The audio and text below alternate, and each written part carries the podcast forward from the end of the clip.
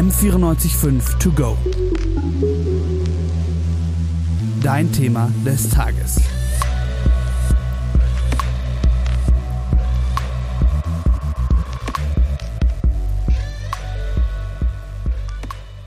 Gaybaiting, Gay for Pay und Queerbaiting. Das sind alles Begriffe, die in letzter Zeit auf Social Media diskutiert wurden. Aber was bedeuten die eigentlich und wie hängen sie zusammen? Genau damit wollen wir uns heute beschäftigen. Wir, das sind Simon Zeich. Hallo. Und ich, Miriam Liesting. TikTok hat ja mittlerweile über eine Milliarde Downloads und auch Instagram nutzen täglich Millionen von Menschen. Die Social-Media-Welt wächst also immer weiter und weiter und dadurch entsteht natürlich auch immer mehr Content. Vor allem sieht man aber auch immer öfter Sexual Content auf den Plattformen. Und dem kann man sich eigentlich kaum entziehen. Dadurch sind also auch neue Internetphänomene entstanden. Und Simon hat mich da neulich nämlich auf so ein paar TikTok-Profile aufmerksam gemacht. Genau, ich selber wurde durch einen Bekannten von mir auf einen Instagram-Aktivisten und Journalisten aufmerksam gemacht, der heißt Barrett Paul. Und er hat ähm, vor wenigen Wochen auf Instagram auf verschiedene TikTok-Kanäle und auch männliche InfluencerInnen auf Instagram aufmerksam gemacht, die Gaybaiting betreiben. Und in den TikTok-Videos, die er gepostet hat, sind eben Männer zu sehen, die eindeutig homoerotischen Content produzieren, sage ich jetzt mal. Das Problem daran ist einfach, sie sind im echten Leben heterosexuell. Und ich als selber homosexueller Mann finde das Ganze schon ziemlich problematisch und habe mich deshalb damit ein bisschen mehr beschäftigt. Und vielleicht ist es an dieser Stelle auch mal wichtig, unsere Sexualitäten klarzustellen, gerade weil wir über so ein sensibles Thema sprechen.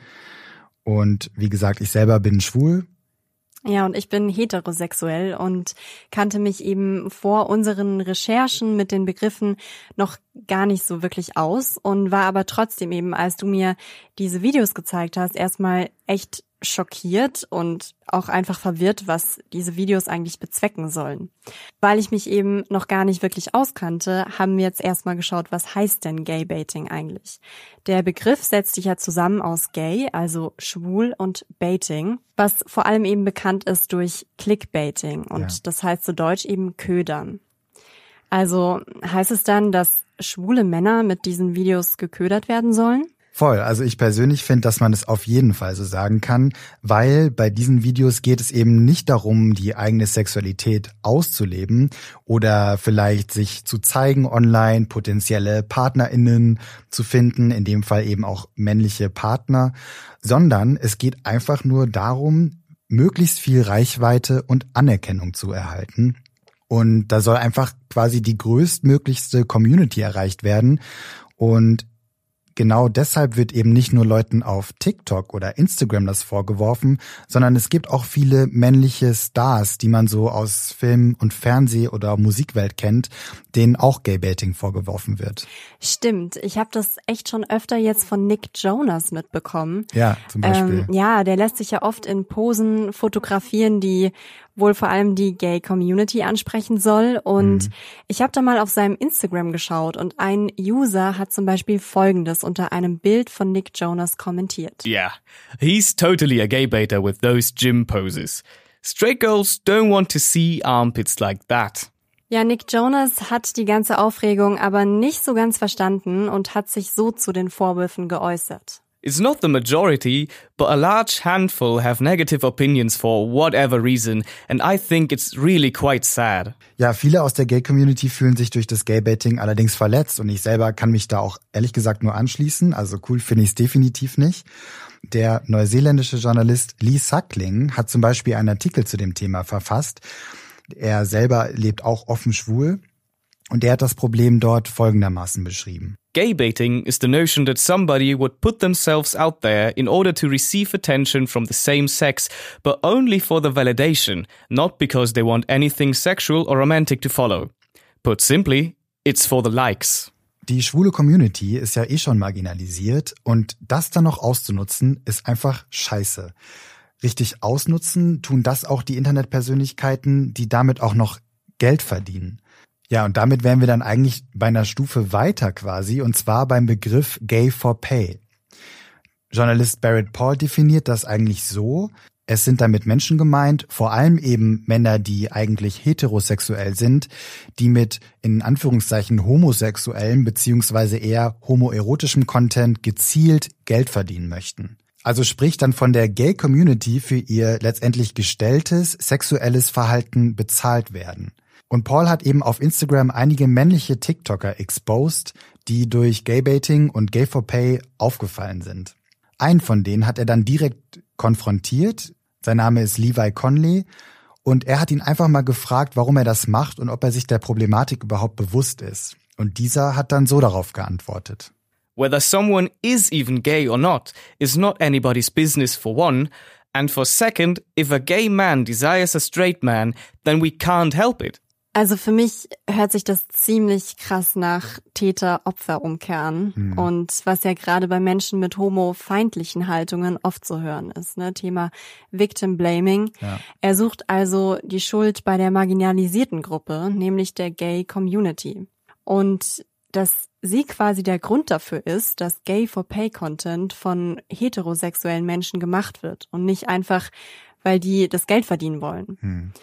Ein anderes krasses Beispiel ist der Instagrammer und TikToker Wyatt Cushman, der sogar so weit geht, dass er sich im Internet sozusagen zwei Identitäten erschafft, die er aber vollkommen unabhängig voneinander präsentiert und ja fast schon betreibt, wenn man so will. Mhm. Das eine Profil umfasst nämlich einen Insta- und einen TikTok-Account, also seine echten Accounts auf denen er sich, was Sexualität betrifft, komplett straight darstellt.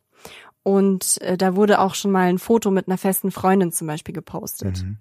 Auf zwei anderen Accounts nennt er sich Kush Daddy One. Da gibt's interessanterweise speziell an schwule Männer gerichteten erotischen Content, mhm. sogar inklusive einem Verweis auf seinen OnlyFans-Account. Was daran einfach wirklich problematisch ist, ist die Tatsache, dass Wyatt Cushman jederzeit aus dieser fiktiven homosexuellen Identität schlüpfen kann. Er wird also mit den Erfahrungen und Diskriminierungen, die eine homosexuelle Person im Alltag erlebt, überhaupt gar nicht konfrontiert. Ja, definitiv. Also wenn man es mal runterbricht, muss er sich gar nicht mit der Lebenswelt seiner Community, die er eben mit seinem Content bedient, auseinandersetzen.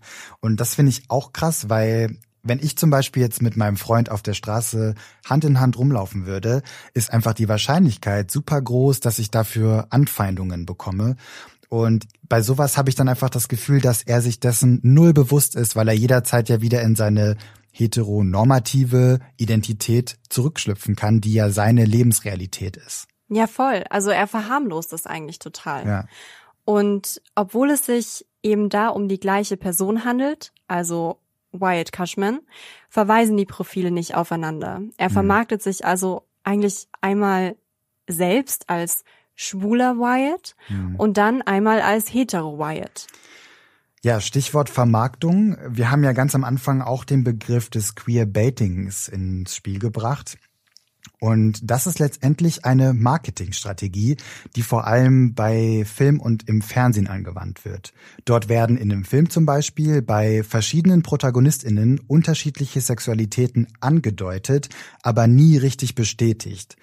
Damit wird dann zum einen die Fantasie und das Interesse der queeren Community angesprochen.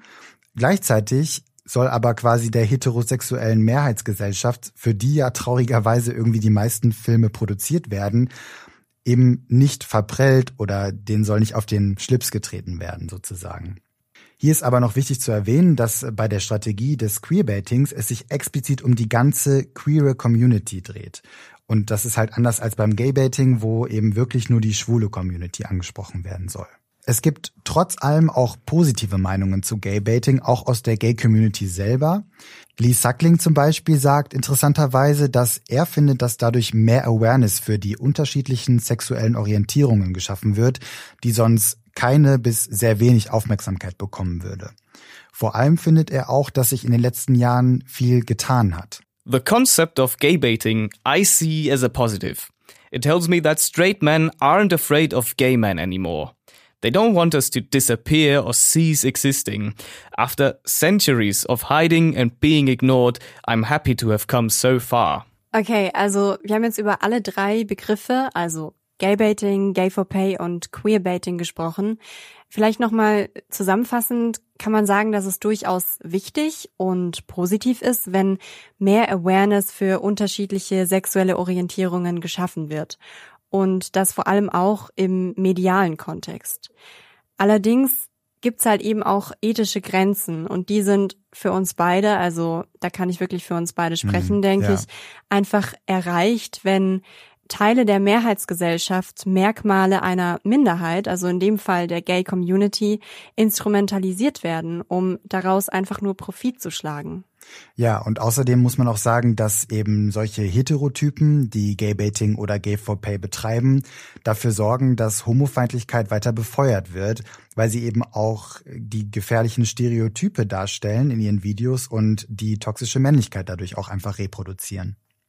Wenn euch das Thema interessiert, dann könnt ihr euch auch mal im Internet über die Begriffe Pink Money oder Rainbow Capitalism schlau machen. Die gehen nämlich auch in die gleiche Richtung oder in eine ähnliche. Ja, und abschließend bleibt uns dann eigentlich nur noch zu sagen, seid auf Social Media auf jeden Fall aufmerksam und sensibel für das Thema und werdet im Zweifel auch aktiv und spread the note. Und ja, vielen Dank fürs Zuhören an euch.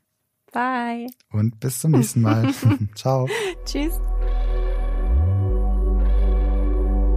M945 to go.